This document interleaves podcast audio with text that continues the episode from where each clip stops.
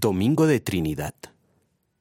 Tres son los que dan testimonio en el cielo, el Padre, el Verbo y el Espíritu Santo, y estos tres son uno. Primera de Juan, capítulo 5, versículo 7. Caminando por la ciudad, oí como un proselitista religioso que trataba de ganar nuevos adeptos, dijo respecto al texto de hoy lo siguiente. Ese versículo es espurio, no está en el texto original. Los trinitarios han cambiado la Biblia para apoyar sus falsas ideas. ¿Es verdad que los trinitarios cambiaron la Biblia para engañar? Afirmaciones tan categóricas y similares a esta son comunes hoy en día. Muchos argumentan que el emperador romano Constantino fundó la Iglesia Católica Romana para imponer la doctrina de la Trinidad. Además, supone que los trinitarios, tomando ventaja del poder imperial, confeccionaron Biblias a las que insertaron versículos para apoyar la doctrina de la Trinidad. E incluso, algunos afirman que la parte final del Evangelio de Mateo, que trata de la Gran Comisión, sería una de estas añadiduras.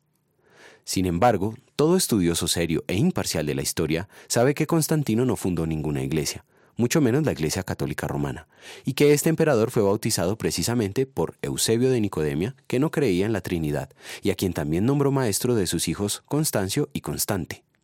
Estos, al heredar el trono, persiguieron a los trinitarios. Es verdad que Constantino mandó elaborar 50 copias de la Biblia en griego. Los manuscritos conocidos como el Códice Vaticano y el Códice Sina Ítico son considerados parte de esas 50 copias que Constantino financió.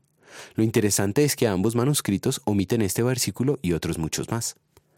Aunque el texto de hoy no se encuentra en todos los manuscritos, todos los manuscritos del Nuevo Testamento sí tienen otros versículos que la enseñan, como la Trinidad. Jesucristo mismo la revela. Nosotros, en gratitud por haber sido perdonados gratuitamente, vamos a querer examinar todos los versículos acerca de cada enseñanza bíblica para saber bien la verdad de las cosas en las cuales hemos sido instruidos, escudriñando cada día las santas escrituras.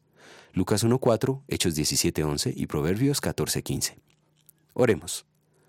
Santo Padre Omnipotente y Eterno Dios, que eres digno, justo y saludable, que en todo tiempo y en todo lugar te demos gracias, a ti, que con tu Hijo unigénito y con el Espíritu Santo eres un solo Dios, un solo Señor, y mediante la confesión del único y verdadero Dios, adoremos a la Trinidad en persona y a la unidad en sustancia diciendo, Santo, Santo, Santo, Jehová de los ejércitos, toda la tierra está llena de su gloria.